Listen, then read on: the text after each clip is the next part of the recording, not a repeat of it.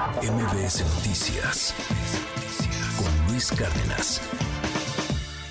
Y me da muchísimo gusto saludar eh, esta mañana a Juan Vázquez. Él es oficial de comunicación de Artículo 19 Oficina para México y Centroamérica, pues para hacer un recuento de lo que ha sido este 2023 en materia de asesinatos a periodistas, otro tema del que hemos estado platicando, que no hemos quitado el dedo del renglón y pues esta mañana no es la excepción. Muchas gracias por acompañarnos, Juan. Muy buenos días. Muy buenos días, Sheila. Muchísimas gracias por la invitación. Pues eh, cuéntanos qué balance tiene artículo 19, eh, pues sí, de todo lo que ocurrió este año, este 2023, los asesinatos a, varios compañeros comunicadores y, qué es lo que ustedes eh, ven como, pues digamos, contexto general de lo que ha ocurrido en nuestro país. Bueno, lo que vemos es un franco deterioro del panorama de la libertad de expresión. El 2023 pues no fue la excepción. De nuevo estamos eh, registrando asesinatos de periodistas. En concreto, en 2023 registramos cinco asesinatos de periodistas en relación con su labor periodística. Esto ya suma 163 desde el año 2000. Y pues al final estas cifras hay que recordarlas no solamente por el hecho de los números que cada vez van aumentando, pero también porque detrás de estas cifras hay historias de los periodistas que fueron asesinados, que fueron asesinadas, de sus familias y de los colegas que les sobreviven, así como de las comunidades a las cuales, pues con estos crímenes, se les ha em, pues privado de información de interés público que, eh, que cubrían principalmente sobre política, sobre corrupción y sobre temas de seguridad. Fíjate que recientemente estaba viendo el, reporte que publicó justamente Reporteros Sin Fronteras, su balance de, 2023, y me llamaba mucho la atención que eh, comenta este reporte que se observa un descenso de periodistas asesinados este año respecto al 2022 pero eh, bueno, obviamente en México, ¿no? También la, cifra eh, disminuyó respecto al año pasado, pero esto no significa que, las condiciones eh, para ejercer el periodismo hayan mejorado y que más bien esto se está traduciendo en que muchos comunicadores, con el afán de evitar una amenaza incluso la muerte, pues han dejado de cubrir historias o han dejado de realizar, investigaciones de, fondo en estos temas que ya nos eh, detallas, pues para justamente eso, pues para protegerse. Y, y esto al final del camino se traduce en autocensura.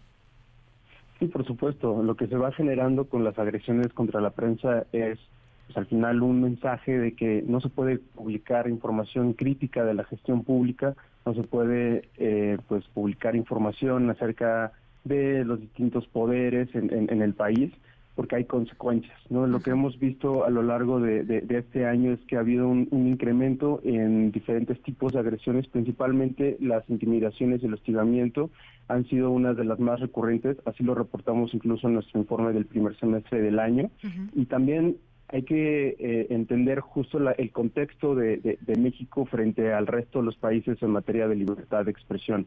¿Cómo es que México es el país más letal para la prensa en el mundo sin estar en una situación de guerra? Así como en, pues también el 50% de las agresiones son cometidas por agentes del Estado. Estos son funcionarios públicos, este, em, eh, integrantes de, de, seguridad pública, militares, etcétera. Eh, en diferentes porcentajes, por supuesto, pero también cómo es que al final el Estado es el principal agresor de la prensa, pero también es el responsable de brindar justicia, de investigar estos casos, así como de brindar la protección a algunos periodistas que están siendo amenazados. Entonces, es una situación muy compleja en donde desafortunadamente, y por eso hablamos de un deterioro continuo, no vemos un cambio en términos de la voluntad que, que, que pueda tener el Estado para cumplir con su obligación de garantizar la libertad de expresión de las y los periodistas, así como del derecho a la información de la sociedad. ¿Cómo evalúan eh, el trabajo que ha venido desempeñando este año el mecanismo de protección a defensores de derechos humanos y, periodistas? Pues el mecanismo de protección es insuficiente. Por una parte hemos visto que si bien ya se ha eh, pues detenido esta tendencia de restarle cada vez menos recursos al propio mecanismo, pues ya llevan ya van varios años desde la extinción del, fideicomiso del propio mecanismo, el fondo de, atención para, para víctimas también, eh, y también como vemos que cada vez hay más periodistas que requieren esta atención, pero no hay una capacidad por parte del mecanismo para poder atenderlas a todas, ¿no? Sí. Así como que pues también hemos visto que no se ha avanzado en materia de legislación hacia una política pública integral que no solamente vea pues el mecanismo de protección federal una vez ya que se cometieron las agresiones, es decir, que pues me amenazan y entonces como periodista puedo recurrir al mecanismo, pero pues digamos no hay una prevención de que de que esto pues no vaya a ocurrir no eh, y esta política integral de de, de, pues de protección también incluye la propia investigación de los crímenes contra periodistas como mencionaba la impunidad es un es un factor que el, el estado no está considerando a la hora de, ver la parte de la protección. Y ahí tenemos un rezago muy importante el 97% de los crímenes contra periodistas todavía permanecen impunes. Entonces, a pesar de que contemos con los mecanismos, a pesar de que hay periodistas con medidas de protección, estas son insuficientes cuando en realidad los responsables y los perpetradores siguen afuera agrediendo a periodistas. Y es que algo que, pasa muy comúnmente con, con, el mecanismo, por ejemplo, es la, el poco seguimiento, ¿no? No sé si coincidan que, se le da a los casos, es decir, asignan las medidas de protección. Bueno, se realiza una junta de gobierno porque hay que explicarle al auditorio que eh, pues no es tan sencillo, ¿no? Ingresar de, entrada al, al mecanismo, eh, se tienen que cumplir con ciertos requisitos, eh, protocolos para poder ingresar y una vez que el periodista o el defensor de derechos humanos logra ingresar, a este mecanismo de protección, pues eh, se realiza una junta de gobierno donde están varias entidades de, gobierno y, evalúan ¿no? las medidas que se le otorgarán de protección. Eh, hay quienes eh, incluso llegan al grado de tener pues una escolta, ¿no? casos ya donde las amenazas son reiteradas y ya son muy constantes, pues se les asigna una escolta y en fin otras medidas como un botón de pánico, el estar monitoreados completa y, de manera permanente, eh, pero pues muchas veces eh, no se les da el seguimiento, ¿no? Pueden pasar meses de, donde no ocurre nada. Y pues ahí se van quedando los casos y detrás vienen muchos otros, ¿no? Es decir, es insuficiente, como bien decías, y ocurre muy constantemente. Sí, así es. Y también para agregar al contexto, pues al final en este mecanismo también hay un, eh, en teoría hay un diálogo muy cercano con las organizaciones de la sociedad civil. Sin embargo, hemos visto cómo el, pues las entidades del gobierno responsables del funcionamiento del, mecanismo, como la Secretaría de Gobernación, han pues eh, dinamitado ¿no? este diálogo en donde eh, la observación que pueda tener la sociedad civil, organizaciones como Articulación de entre muchas otras, que se dedican a la defensa de derechos humanos, eh, pues han sido imposibilitadas de poder generar estos contrapesos que precisamente permitan hacer que el mecanismo pueda rendir cuentas. eso es por una parte. Y por otra, como mencionabas, las propias medidas de protección, de nuevo insisto, en que son insuficientes, y pero sobre todo eh, la asignación de estas también termina siendo de una manera en la que puede caer en la arbitrariedad. Eh, hemos visto casos de periodistas a los cuales se les ha retirado las medidas de protección, en donde pues los análisis de riesgo eh, son, en estos casos, pues se recurre a esta arbitrariedad en donde pueden decir, el, puede decir el mecanismo, sabes que tú ya no estás en riesgo, con base en qué estándares, pues no, no, no muchas veces no lo sabemos, eh, pero pues nada más alejado de la realidad, ¿no? Hemos visto como incluso periodistas que cuentan con medidas de protección del mecanismo han sido eh, en, varios casos asesinados, desafortunadamente. Aquí nada más eh, tocar algo muy importante, es decir que el mecanismo no funcione como tendría que funcionar o que pueda ser mejorable, no estamos hablando de que de que tenga que desaparecerse, ¿no? Como hemos visto mucho el riesgo en, este sexenio, desafortunadamente, de que estos espacios que se puedan brindar a la atención de víctimas, pues se van van desapareciendo, ¿no? Eh, el, gobierno no ha sido eh, frontal para atender a las víctimas como tienen que ser. Lo que estamos buscando es que, pues, al final se busque, se pueda generar como este análisis se pueda escuchar a, las organizaciones, se pueda escuchar a las propias víctimas, que son las beneficiarias directas del propio mecanismo, para poder atender las, las deficiencias más urgentes y operar como tenga como tiene que ser, con base de nuevo, ¿no? en la obligación que tiene el Estado de brindarle protección a los periodistas en riesgo.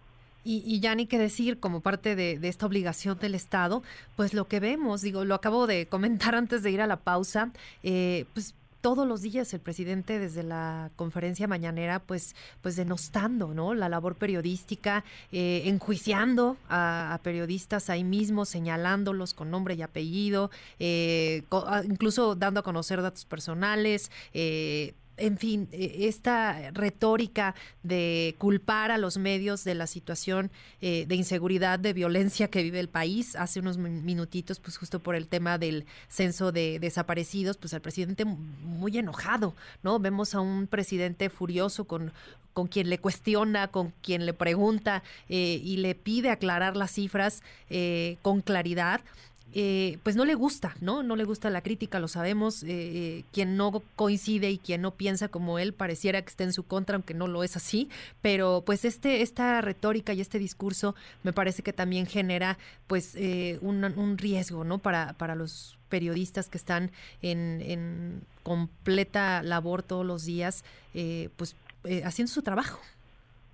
Sí, es desafortunado el, panorama en, términos de la estigmatización que se le ha hecho a la prensa. ¿no? Eh, hay que entender que, de la, bueno, digamos que se han normalizado mucho estos mensajes.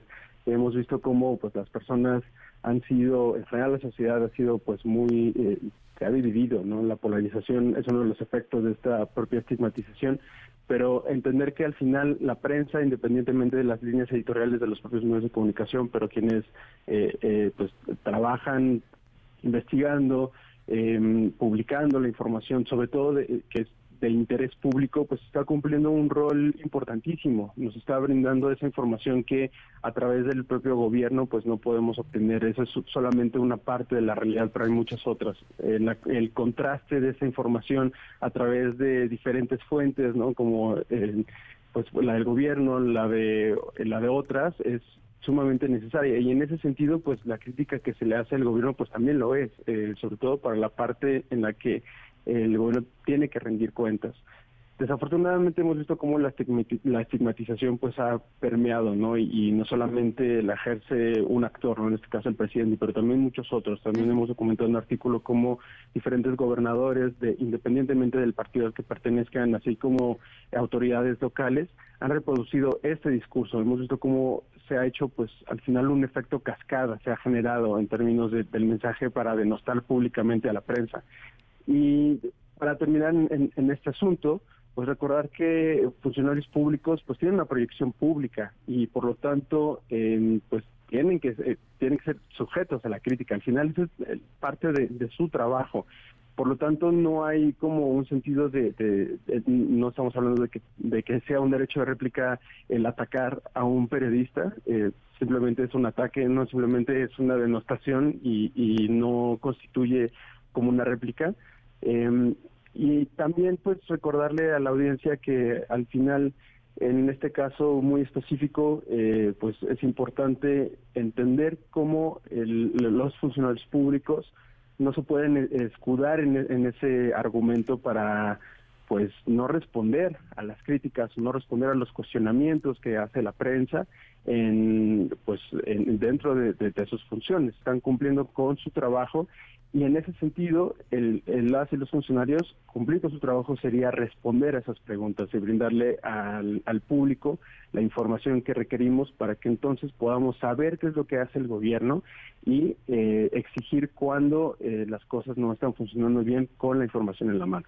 Así es, y como bien dices, pues no es solamente el presidente del gobierno federal, se critica y se, y se cuestiona a todos, lo hacíamos apenas la, semana pasada, por ejemplo, con el gobernador de Guanajuato, eh, que señalábamos que, de, extracción panista, hay que decirlo, también para que no, no digan, ah, es todo contra la 4T, no, o sea, sí se cuestiona a todos y se, y se pregunta, ¿no?, de, de todos los, los gobiernos, y en ese caso hablaban, por ejemplo, de lo que ocurrió en Salvatier, de esta terrible masacre de jóvenes en, en la posada y, pues se acerca la prensa a abordarlo, a preguntarle, lo que llamamos comúnmente como intentar un chacaleo con él y pues no se deja, ¿no? Sale corriendo prácticamente el gobernador, no quiere responder las preguntas y, pues esto es, es otro de los ejemplos que, que muy bien retrata lo que, lo que comentas.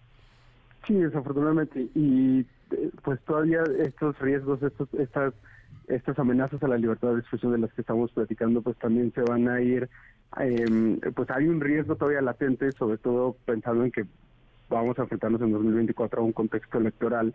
Eh, de hecho, ese contexto electoral eh, hemos comentado en el artículo 19 que es uno de, los momentos que pueden ser más riesgosos para la prensa.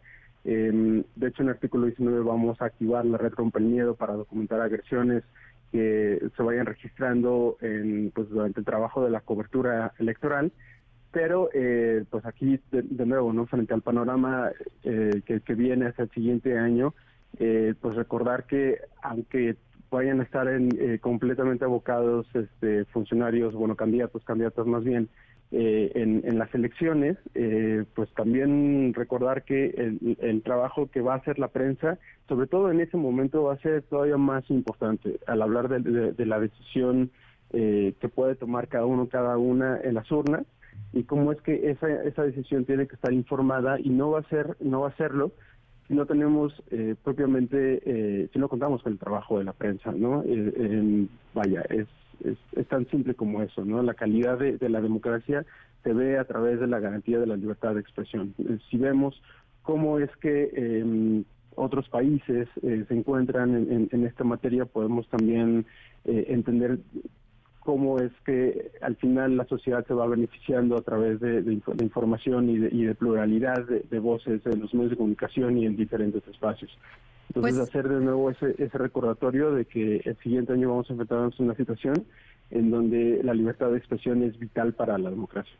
Juan Vázquez, oficial de comunicación de Artículo 19, muchísimas gracias por estos minutos en MBS Noticias. Muy buenos días. Buenos días, muchas gracias.